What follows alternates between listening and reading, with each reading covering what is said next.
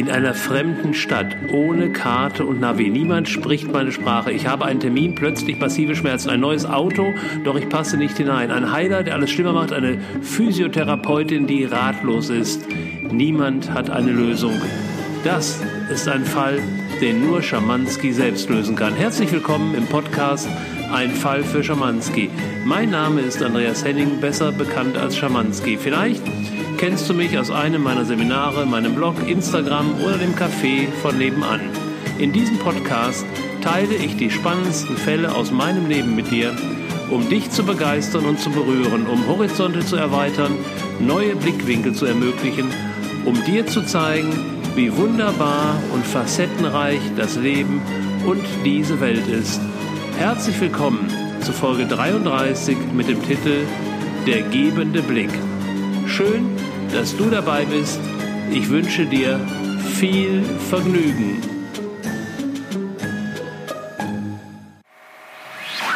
Hallo und nochmals herzlich willkommen zu Folge 32 vom Podcast Ein Fall für Schamanski, diesmal mit dem Titel Der gebende Blick. Ich komme gerade aus Baden-Baden zurück, die Stadt, in der ich 17 Jahre meines Lebens verbracht habe. Und äh, ich bin vor drei Monaten hier oben in den Norden gezogen, war jetzt noch mal in Baden-Baden zu einem Seminar, was ich dort geben durfte. Und dann ergab sich zufällig, wie das so ist im Leben, dass ich einem Mann noch mal begegnen durfte, dem ich genau in Baden-Baden und genau im gleichen Haus, nämlich im Kongresshaus, vor 15 Jahren zum ersten Mal begegnet bin. Der Mann heißt Brazzo und ist bekannt äh, unter dem, was er macht, nämlich seinem gebenden Blick. Und ähm, dieser Blick hat, äh, so sagt man, Heilkräfte, wobei er selbst sich eben nicht als Heiler bezeichnet. Er wehrt sich sogar vehement dagegen, als Heiler bezeichnet zu werden. Doch das ist, glaube ich, auch ein bisschen Ansichtssache derjenigen, die ihn besuchen. Und äh, ich war jetzt nochmal bei ihm. Das war äh, sehr, sehr, sehr, sehr wohltuend, äh, grandios hat mir natürlich die alten Erinnerungen auch wieder hochgebracht, wie es war, als ich 2007 dann zu ihm nach Hause nach äh, Zagreb in Kroatien gefahren bin, was danach Gewaltiges in meinem Leben passierte. Das war wieder mal so eine Übung, die das Leben mir gab, auf den Weg legte, um zu wachsen. Das war sehr, sehr schmerzhaft. Und ich glaube, dass ich auch ähm, diese noch et etwas schmerzhaften Wege gehen durfte, damit ich heute, wenn Menschen mich ansprechen, als Coaches oder in meinen Seminaren, damit ich da einfach auch einen Weg aufzeigen darf, der vielleicht etwas weniger schmerzhaft im wahrsten Sinne des Wortes ist. Ähm, das ist jetzt alles viel, deswegen fangen wir am besten mal ganz von vorne an. Beginnen wir im Jahr 2005. Ich war gerade frisch nach Baden-Baden gezogen, wohnte dort zusammen mit meiner damaligen Lebensgefährtin und zu der Zeit gab es in Baden-Baden auch das Rainbow Spirit Festival. Da kamen so einige Größen und Kleinen der spirituellen Szene. Das war für uns natürlich wunderbar. Es war ein Heimspiel. Wir wohnten nur zehn Minuten zu Fuß vom Kongresshaus und äh, deswegen konnten wir uns den Luxus erlauben. Ich glaube, das ging über drei Tage oder vier Tage so. Jedenfalls, wir haben dann immer das, das Komplettticket gekauft, sind aber dann nur zu den Veranstaltungen gegangen, die uns interessierten, sind auch meistens getrennt gegangen. Und äh, so kam es, dass also dann meine damalige Partnerin zurückkam, war ganz aufgeregt und sagte, du musst unbedingt heute Abend runterkommen. Ich habe einen Termin für uns beide gemacht. Da habe ich einen Mann getroffen, das hast du noch nicht erlebt. Ich war ein bisschen knatschig, äh, bin ich immer, wenn, wenn jemand Termine für mich macht, ohne das mit mir abzustimmen. Aber Gottlob habe ich also dann zugestimmt und bin mit heruntergegangen. Und an dem Abend sollte ich also zum ersten Mal Brazzo begegnen. Und das war wirklich ähm, eine ganz besondere Art der Begegnung. Wir waren eigentlich schon ganz gut unterwegs in der spirituellen Szene, hatten in Baden-Baden unser kleines Institut für geistiges Heilen gegründet, in dem wir Reiki-Sessions gaben, Reiki auch trainierten, ähm, geistige Wirbelsäulenbegradigung, Reinkarnationstherapie, das waren so unsere Themen und auf dem Rainbow Spirit Festival kannten wir uns eben auch schon recht gut aus. Doch diese Begegnung war besonders. Also es war damals so und so ist es bis heute geblieben ähm, das war, glaube ich, ein Jahr bevor wir zu begegneten äh, geschehen, dass er eben sich entschieden hat, in seinen Begegnungen, wo also Menschen ihm begegnen können, nicht spricht, sondern er steht nach, also die Menschen, die kommen, die werden im Raum äh, gesammelt, 50 Leute, 100 Leute, ich habe auch Begegnungen mit, mit mehreren hundert Menschen erlebt, die werden kurz eingestimmt, vorbereitet, vor allen Dingen die, die zum ersten Mal dabei sind. Und wenn das erfolgt ist, das geht so 20 Minuten, eine halbe Stunde, dann kommt eine definierte Musik, Brazzo kommt herein, stellt sich vorne hin und steht da zwei, drei Minuten, maximal vier Minuten und geht mit seinem Blick durch die Reihen und schaut jedem Mal einmal für, für einen Bruchteil einer Sekunde, glaube ich, nur in die Augen. Und dann geschieht etwas. Dann geschieht etwas im Raum, die Energie hebt sich spürbar an und die Reaktionen sind immer wieder die gleichen, auch bei Menschen, die zum ersten Mal dabei sind. Ähm, schon während der Begegnung beginnen einige stark zu schwanken. Danach dann sind sehr viele Tränen, die auftreten, sehr viel Rührung, Berührung. Und äh, auch die Worte, die die Menschen danach, wenn sie welche fassen können, sind immer die gleichen. Es ist also eine starke Dankbarkeit, die dann ausgedrückt wird. Es wird eine Energie beschrieben, die unterschiedlich wahrgenommen wird. Also es geschieht etwas ähm, in dem Moment, wo Brazzo in diese Präsenz geht. Ob das jetzt primär durch den Augenblick, also durch den Blick mit seinen Augen geschieht oder durch seine reine Präsenz, darf auch jeder für sich so ein bisschen herausbekommen. In all den Jahren ist es mehrfach untersucht worden und was ich jetzt sehr spannend fand äh, bei meiner letzten Begegnung eben vor wenigen Tagen, da war es eben so, dass die Einführung von einem Schulmediziner gehalten wurde, ein Arzt der inneren Medizin eines Krankenhauses, der äh, durch Zufall auch Bratzo begegnet war und so begeistert ist von dem, was da geschieht, dass er auch Kollegen mitgenommen hat und jetzt also die Einführung spricht, um, um an Menschen das heranzutragen, welche Möglichkeit, welche Chance hier in dieser Begegnung liegt. Also wenn du dich dafür interessiert, wenn ich siehst, wenn ich jetzt ein Interesse geweckt habe, ich schreibe alles in die Shownotes, dann verschafft dir selbst einen Eindruck, es gibt viel im Internet über ihn und er reist weltweit. Er reist interessanterweise nur auf Einladung. Also es wird nichts von ihm aus organisiert und äh, du zahlst auch bei den Begegnungen. Ich habe jetzt, es war relativ viel, inzwischen 10 Euro bezahlt. Früher waren es so 3, 4 Euro. Es ist eben die umgelegte Saalmiete. Kongresshaus in Baden-Baden ist nicht gerade preisgünstigster Platz.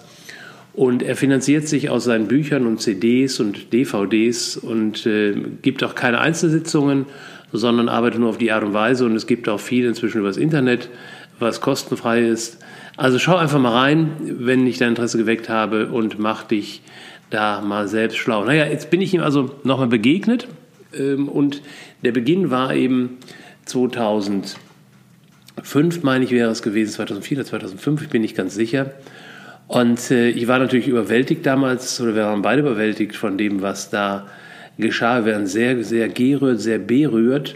Und wir kannten uns ja nun mal aus in der Szene und, und wussten auch sowas zu benennen äh, und, und Energiefelder. Und ich meine, das Ganze in, dem, in einem Festival, wo auch sehr viele Menschen nun mal waren, die Gebende waren, aber auch Lebende waren, da war eh das Level schon, schon sehr hoch. Das hat jedenfalls ähm, mich oder uns damals beide sehr begeistert, sodass wir gesagt haben, okay, welche Möglichkeit haben wir, das nochmal zu erleben. Und dann war es so, dass ähm, Brazzo von da an zu einem Ort fuhr, das war von Baden-Baden aus so 30, ah, 40 Minuten mit dem Auto zu fahren. Und der war also alle sechs bis acht Wochen. Ich bin tatsächlich dann anfangs noch zusammen, später alleine. Ich glaube, ich war bei, bei, jeder, bei jeder Möglichkeit, die sich gab, das war mal samstags, bin ich da hochgefahren. Und es war immer unterschiedlich, aber die Überschrift war, wenn, meistens auf dem Weg dahin wurde mir schon etwas klar, was ich in meinem Leben integriert werden wollte oder was herein wollte. Und das wird dann nochmal verstärkt in dem Moment der, der Präsenz. Ähm, so dass ich in der Zeit mich sehr begleitet fühlte von ihm, von den Möglichkeiten, die sich ergaben.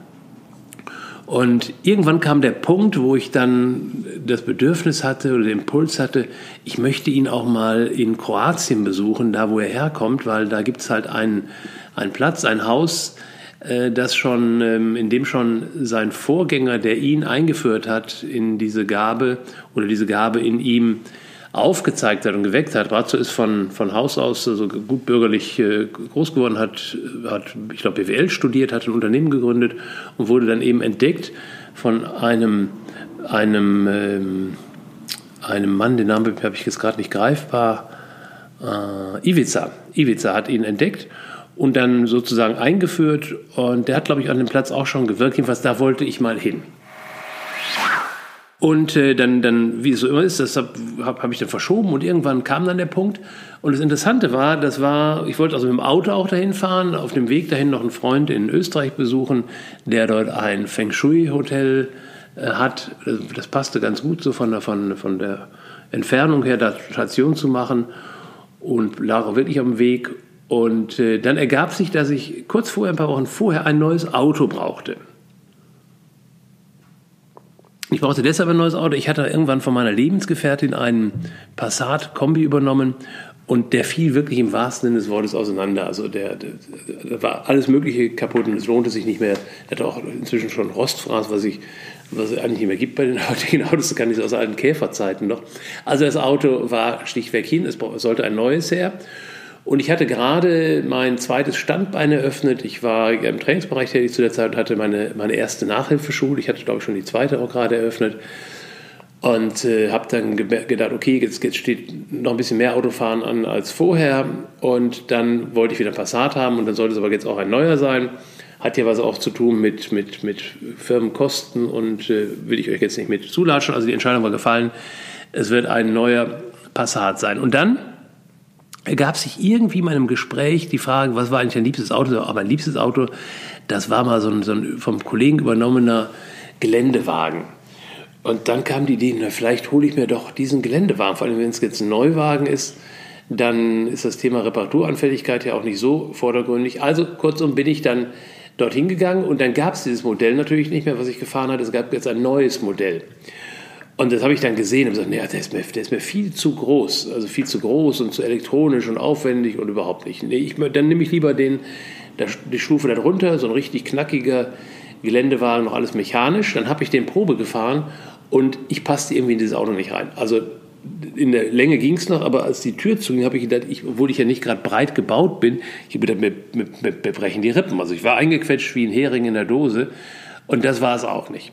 Naja, dann begann eine Geschichte, ich kürze sie mal ab, es endete dann damit, dass ich dann mich bereit erklärt habe, dieses Auto, was mir eigentlich zu groß war und natürlich auch zu teuer war, dass ich das bekam zu einem Preis, sodass die, die monatliche Belastung, also Abschreibung und, und Belastung durch, durch Kosten, also die Gesamtsumme, was das Auto pro Monat kostet, dem entsprach, was ein neuer Passat gekostet hätte. Das ging eigentlich gar nicht. Da war also ein Wahnsinnsrabatt eingebaut, warum auch immer. Jedenfalls habe ich dann gesagt, okay, dann nehme ich halt dieses Auto, was mir eigentlich zu groß ist. Und vielleicht ahnst du als Kundiger schon, was da kommt. Ich habe damals gar nichts geahnt. Ich habe mich einfach nur entschieden, das Auto zu nehmen. Hatte jetzt natürlich auch Spaß inzwischen. Und habe dann aber gesagt, wenn ich jetzt diese lange Tour nach Zagreb mache mit dem Auto, dann fahre ich die noch mit dem alten Auto und habe das dann so gesteuert, dass ich dann direkt, nach, nach, nachdem ich zurück bin, dann eben den, den, den alten Wagen abgebe und den neuen Wagen bekomme. So war der Plan.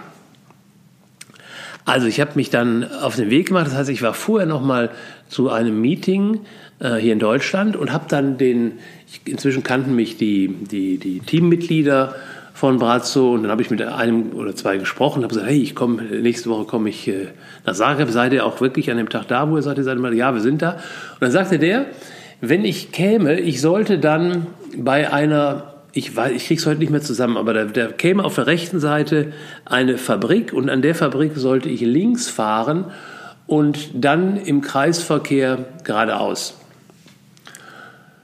Und da habe ich nur so mit einem Ohr zugehört, ähm, weil zu der Zeit, also mein, mein, mein alter Passat hatte noch kein Navi. Ich glaube, die iPhones waren auch noch nicht so weit. Jedenfalls war es zu der Zeit noch üblich, sich vorher eine Wegbeschreibung auszudrucken und mit einem, mit einem Atlas zu fahren und gut war.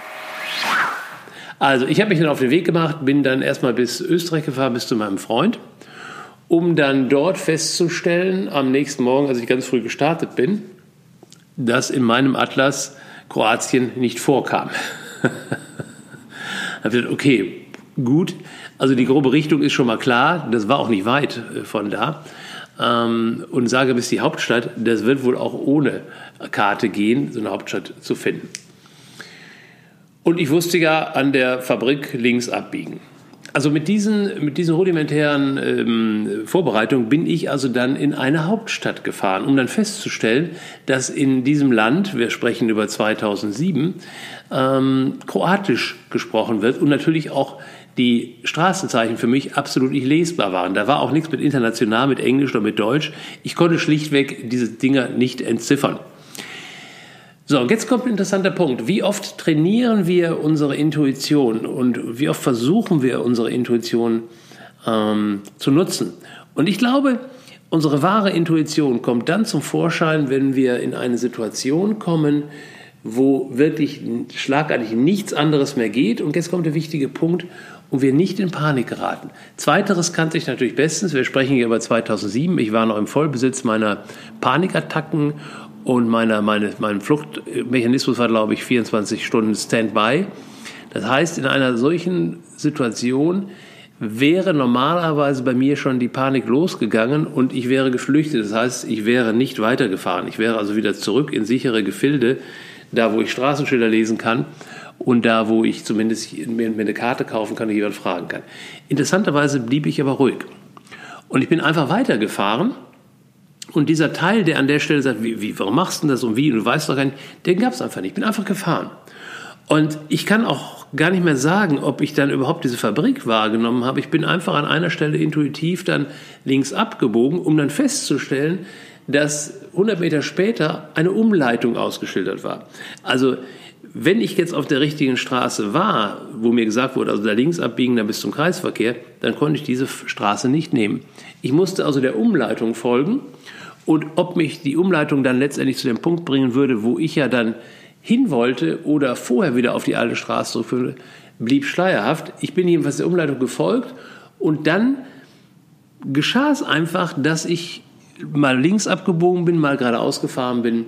Also wie, wie ferngesteuert fuhr ich und vor allen Dingen, ich weiß heute noch, ich fuhr in einer absoluten Ruhe bis zu diesem Haus. Und wir reden hier jetzt nicht über ein Kongresshaus, wir reden über ein kleines Privathaus mit vielleicht sieben, acht Zimmern und einem im, ich glaube, im Kellerbereich ausgebauten größeren Raum, wo ja, vielleicht, vielleicht 60, 50, 60 Menschen hineinpassen. Der Rest steht dann bei diesen Veranstaltungen draußen am Hof und sammelt sich da. Also es ist ein, sozusagen ein ganz normales Eckhaus in einer normal bebauten Straße. Nichts Großes, auch nicht ausgeschildert, gar nichts. Ich bin genau zu diesem Haus geführt worden und sah dann so eine kleine Menschentraube von, von, von 30, 40 Menschen eben in einer Einfahrt stehen und dann wusste ich ja, hier bin ich richtig. Also mein Unterbewusstes hat mich wirklich exakt in einer Großstadt zu dem Punkt geführt, wo ich hin wollte. Ich bin dann auch in die Begegnung. Ich glaube, ich bin sogar zweimal an dem Tag reingegangen. Und das war natürlich nochmal noch mal viel, viel, viel energiereicher und, und äh, fantastischer als jetzt regnet es hier. Also das Geräusch, was ihr hört, ist hier prasselnder Regen gerade. Interessant. Ähm, und es war noch, noch energiereicher, äh, als ich es aus Baden-Baden kannte. Und ich war dann wirklich beseelt im wahrsten Sinne des Wortes und bin gar nicht mehr in der Stadt geblieben, keinen Kaffee mehr getrunken, direkt ins Auto und ganz in Ruhe wieder zurückgefahren. Habe auch den Rückweg interessanterweise ohne Verfahren gefunden. Wieder zurückgefahren zu meinem Freund nach Österreich und habe dann abends noch kurz berichtet, bin ins Bett gegangen, habe noch ein bisschen im Bett gelesen und dann wurde ich mitten in der Nacht wach und hatte Wahnsinns Nackenschmerzen, Rückenschmerzen hier im oberen Bereich. Ausgelöst wahrscheinlich, weil ich äh, im Bett gelesen hatte, mir den Nacken so ein bisschen eingeklemmt hatte. Und es waren also Schmerzen. Ich habe das nie vorher gehabt. Ich, ich, weiß nicht, wie es ist, wenn man Wirbel ausgerenkt hat oder ich kenne leichte Verspannungen, aber das war wirklich ein irrer Schmerz und ich konnte auch meinen, meinen Kopf kaum nach rechts und links bewegen. Also ich habe dann was versucht mit Duschen und so mit, mit, mit Bordmitteln irgendwas zu lindern. Das, das ging kaum. Aber interessanterweise, wenn ich so ganz aufrecht saß, dann ging es einigermaßen. Ich habe mich also dann entschieden, an dem Tag auch nach Baden-Baden zu fahren, hatte dann schon das Gefühl, ich brauche einen Arzt. Und habe dann also noch eine Zeit lang auch im Auto laboriert, die, die Rücksitze eingestellt, die Rücksitzlehne eingestellt und Kissen rein, sodass ich also wirklich, wenn ich in einer bestimmten Position saß, dann ging es. Und dann konnte ich auch relativ schmerzfrei nach Baden-Baden fahren und bin dann am nächsten Tag, habe ich mich dann entschieden, nach einigen Telefonaten nicht zu einem Arzt zu gehen, sondern bin zu einer Heilpraktikerin gegangen, die dann auch feststellen konnte, dass so kein Wirbel ausgerenkt ist. Die allerdings sagte, das sind extremste Verspannungen in meinem Rücken. Und sie hat dann versucht, das so ein, so ein, Stück zu lockern. Und sie sagte, wenn sie irgendwo eine Lockerung reinbrachte, dann spannte es sich wieder an und sagte, was, was haben Sie gemacht, dass diese Verspannung da reingekommen ist? Und, naja, ich war halt bei einem Heiler. dann guckte sie etwas entsetzt, weil man von einer Heilsession nun mal eine andere Idee hat, dass man da heiler rauskommt, als man reingeht. Ähm, ich habe das aber dann erklären können und gesagt, da hat sich wahrscheinlich dann so viel gelöst, ähm, in, in meinem System, was aber jetzt noch nicht raus war. Ja, das, das wird exakt zu dem Bild passen. Deswegen, das wäre jetzt für Sie eine gute Erklärung, weil sie konnte sie nicht erklären, wenn sie da ein bisschen Linderung reinbrachte, dann plöppte es wieder da wieder rauf. Dann habe ich gesagt, ich kenne, ich habe auch die eine Idee, um welche Themen es geht. Ich arbeite einfach mit meinen mentalen Möglichkeiten jetzt mit und wir haben dann täglich eben eine Sitzung bei ihr abgesprochen. Und ähm, es sollte auch dann nach ein paar Tagen deutlich besser werden. Doch vorher gab es erstmal noch das nächste interessante Phänomen. Und damit wurde auch ein Stück weit klarer, was ich mir da angetan hatte. Ich habe nämlich zwei Tage später mein neues Auto in Empfang genommen. Und das war eine Show für sich. Also ihr müsst euch vorstellen, Auto, was ich ursprünglich nicht haben wollte, war mir zu groß, war mir zu teuer. Habe ich aber dann letztendlich zu einem Preis bekommen, der so meiner, meiner Vorstellung entsprach. Das war halt ein Vorführmodell und der hatte so viele Features, die, das, das, Ding wollte zum Originalpreis mit, mit den ganzen Features eh keiner kaufen. Und ich habe natürlich gedacht, gut, gut, wenn die jetzt alle mit dabei sind, ich hatte, glaube ich, die zweite Klimaanlage und da weiß ich noch so ein Kühlschrank in der, in der Armlehne, braucht kein Mensch, aber wenn es da ist, ist ja ganz nett, wir haben es übrigens auch nie gebraucht. jedenfalls bekam ich also jetzt dieses Auto ausgeliefert, was mir ja in meiner Aussage ein Stück zu groß war. Vielleicht ahnt es schon, was kommt. Also wie bei so einer Auslieferung, die Inhaberin war dabei, der Verkaufsmensch war dabei und der Werkstattleiter war dabei und ich, die übergaben mir jetzt voller Stolz mein Auto frisch gewaschen.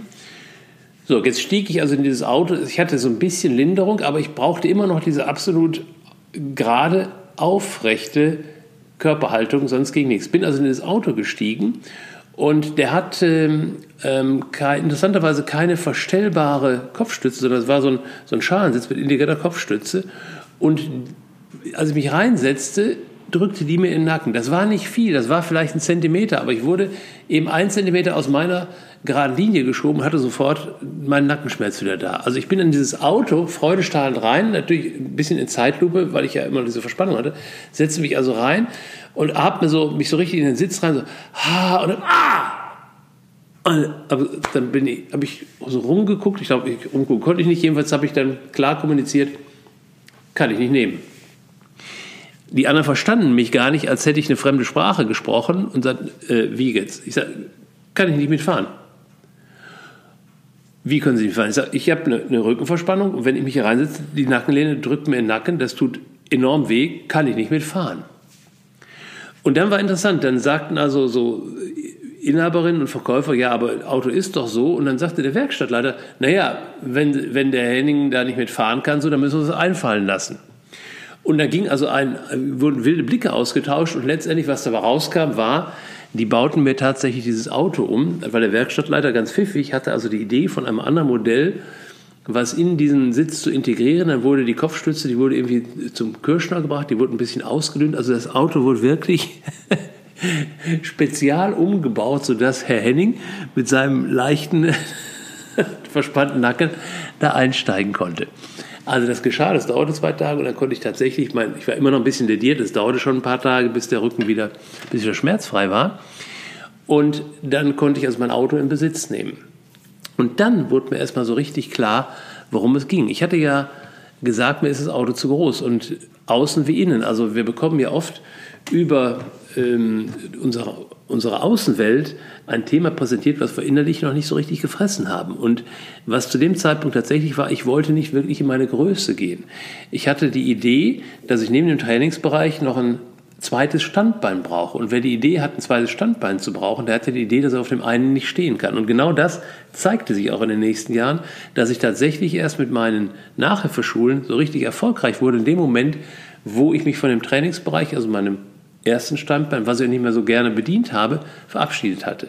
Also es hatte was mit in die Größe gehen zu tun. Das zweite Thema, was drinsteckt, ist natürlich auch die, hinter Aufrecht steht auch Aufrichtigkeit. Das war auch ein Thema, was so in den Monaten vorher schon in mein Leben kam und dann auch anhielt, eben in meinem, meinem Sein, vor allen Dingen auch in meiner, meiner Wertschätzung mir selbst gegenüber, in meiner, meiner ähm, Wahrnehmung mir, mir selbst gegenüber, aufrichtiger zu sein und auch aufrichtiger in der, in der, im Umgang und in der Ansprache von Kunden und von den Menschen zu sein, mit denen ich zu tun hatte. Denn es hatte sich in meinem Leben etwas gewandelt. Ich hatte vorher habe ich Seminare gegeben, das heißt, ich habe also großteils vor Menschen gestanden und referiert und Anleitungen und Übungen gegeben.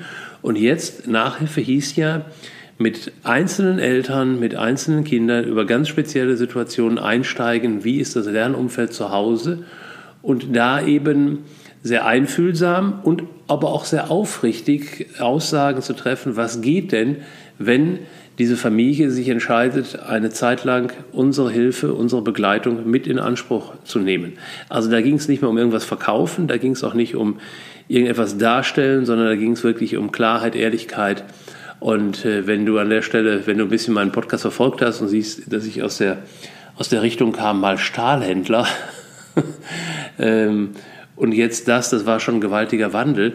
Und der wollte jetzt einfach nochmal, ja, ähm, kräftig ähm, umgedreht werden. Und da bin ich ehrlich, habe ich nicht so die Augen für gehabt. Ich habe sogar meine Augen ein bisschen verschlossen. Ich hatte ja bis zu der Zeit, bis 2007 auch noch äh, die Lebensgefährtin an meiner Seite, die ebenfalls sehr geschult und trainiert war. Und ich meine, in, in Partnerschaften coachen ist immer eine heiße Kiste.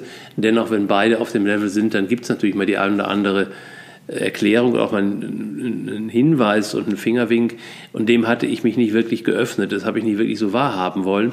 Und dann ist es eben so, wenn wir uns dem nicht öffnen, dann haut uns das Leben das halt ein bisschen um die Ohren. Das war jetzt in meinem Falle so geschehen. Das heißt also, letztendlich war mein Besuch bei Brazzo in Kroatien natürlich sehr heilsam. Schmerzhaft, letztendlich aber heilsam. Und das meinte ich eben, dass ähm, ich dir nur empfehlen kann, wenn du das Gefühl hast, du hast ein Thema, nimm dir früher, als, rechtzeitig, als ich es gemacht habe, einen Coach an deine Seite oder einen Berater oder einen Therapeuten oder auf jeden Fall jemand von außen, der dir erstens etwas sagt und zweitens, auf den du hörst, also wo du zumindest zuhörst. Und wenn du dann in die Umsetzung gehst, dann können wir uns in den meisten Fällen ersparen, dass es uns so kräftig in den Körper schlägt oder auf andere brutale Weise uns im Umfeld klar gemacht wird. Also das war jetzt so meine Geschichte, an die ich mich wieder erinnert habe, als ich jetzt bereits zu begegnet bin.